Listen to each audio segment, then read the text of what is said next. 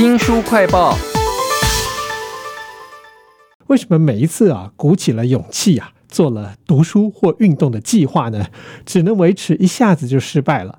为什么人前可以自律，在人后就颓废呢？为您介绍这本充满了管理工具跟疗愈的转动自律飞轮啊，不费力完成最想做的事啊。这本书作者是 Chris，Chris 你好。哎，老师你好，我是 Chris。我觉得 Chris 很厉害啊，在短短的十年之内，可能做的事情是一般人可能要花很多时间才做到的啊。进了国 企啊，拿到了世界五百强的工作的 offer 啊，生了两个小孩，念博士，跑马拉松，减肥，写作，还开了自律班哈。您到底哪一段的生涯里头，这个自律是最有成就感的？人生经历有很多的是很难忘的，但如果说成就感的话，可能是当时两个月的时间。考博士那一段时间是相对来说比较有成就感的，因为那个时候呢，我老婆孩子完全回到老家，然后我这边呢就是一边白天上班，然后晚上呢就复习考博，大概用了两个月的时间把它搞定。那段时间基本上是一个全身心的去投入做这件事一个过程。呃，虽然那段时间其实胖了十五斤的，但是呢。呃，你能够把你想要达成的最重要的那个目标完成，我觉得这个是更关键的，也是想跟所有朋友分享的一个点是，自律这件事情，很多时候不是早睡早起、身材保持的很好才叫自律。即使我在那两个月时间胖了十五斤也没有关系，但是我把我最重要的那个目标实现了。这个是我对自律的一个观点和看法吧。是这本书叫做《转动自律飞轮》啊，飞轮这两个字跟自律之间怎么样结合在一起的？嗯，呃，这本书里面有一个模型叫做自律金字塔模型，它提到了五大系统，包括了底层的动机系统，就是你要找到最大的那个人生的目标，还有行动系统，就是设置了相应的 OKR 的。目标管理体系，还有成就系统、平衡系统、成长系统，这五大系统呢，其实就像是一个一个的齿轮，推动自律的过程当中，一定是一点一滴的去推动。它最开始的时候，我们可能做的这件事情很小。呃，就像是推一个特别大的一个轮子，就像我们想象那个大轮子，你在刚开始推的时候其实是很用力，但是它转的是很慢的。但是当你一点一滴的持续去推它，慢慢慢慢，它这个速度就上来了，然后形成了惯性。其实到后期的时候，你是不太需要去。再费多大的力气，它就可以持续转动的。所以，我们在这本书里面提到，让大家把所有的事情从一件大事儿拆解到一件小事儿。呃，就像《道德经》里面说：“天下大事必作于细，天下难事必作于易。”很多时候是因为我们看着那个目标，感觉太高了、太远了、太遥不可及了，就把自己的整个情绪和节奏打乱了。但是，当我们把整个着眼点放在眼前，推动你眼前的这个轮子，即使它刚开始很慢，但慢慢慢慢，它都会随着整个的惯性的建立，会越来越快的。Chris 在写这本《转动自律飞轮》的时候，有特别提到一件事，就是你多年前写了一篇文章哈，自律十年是一种怎么样的体验？在网络上当时点阅是将近五千万哈，我觉得应该是达到了读者的一些心里面的弱点，或者很 想要做的事吧。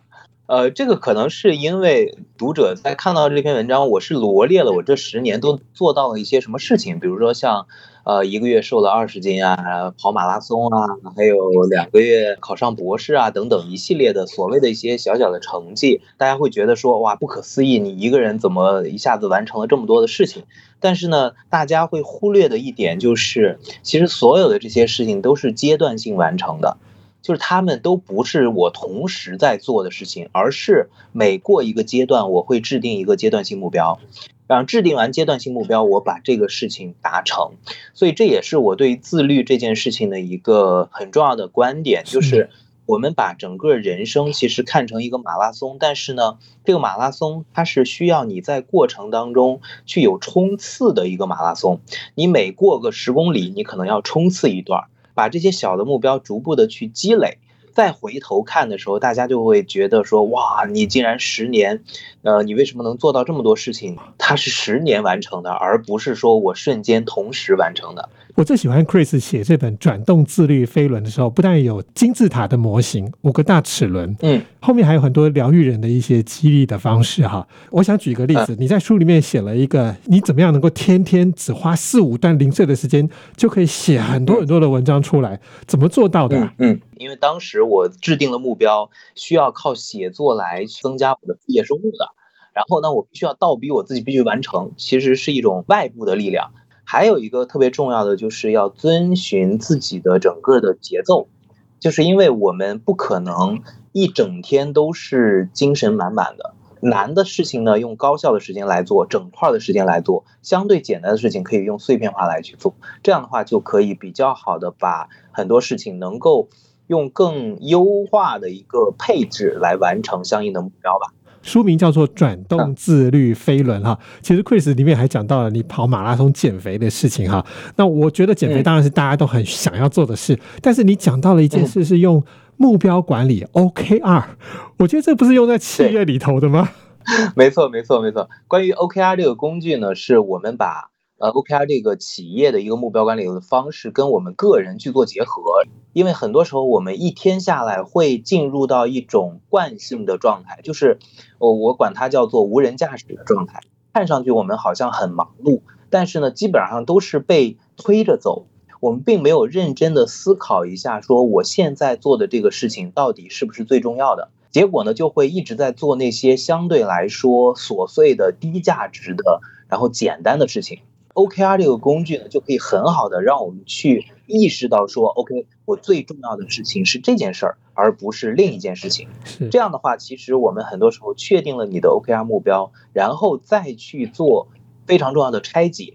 就像减肥这件事情，我要减二十斤，二十斤的话，其实五斤是一个里程碑，然后你可以根据你的五斤的里程碑来设置相应的计划，还可以设置自己的一些奖励体系，给到自己一些正向反馈。这样的话，完成度就会更高，然后目标也更容易去实现。刚才 Chris 讲减肥哈，其实就是你的金字塔模型里头五大齿轮的那个行动，用 OKR 来管理。没错，一开始怎么样让你的太太跟小孩愿意回去，让你好好的考博士呢？这是讲到你的动机的澄清啊。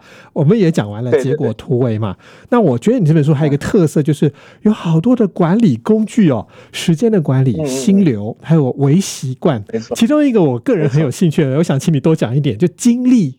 精力也要管理。OK，OK，OK。呃，精力管理这个可能是我们现在当代人可能最需要的一个地方。很多时候我们是觉得我时间管理的不好，但其实底层是因为你整个的精力状态没办法支撑你去完成相应的工作或者生活当中各种各样的挑战。体能是精力管理四个层次基础的一个方面。呃，你要去锻炼身体，你要去保证足够的睡眠，你还要注意饮食的健康。但是呢，还有很重要的三个方面，一个是你的情绪，呃，我一直在说，开心是第一生产力，就是当你 整个人都比较开心的时候，你的工作效率通常是比较高的。但如果说你很痛苦，那其实做任何事情你都提不起劲致兴致来。然后另外还有就是思维精力，就是你要尽可能的去搭配不同的锻炼我们左右脑思维的事情，来调节你的思维状态。很多时候我们躺在床上。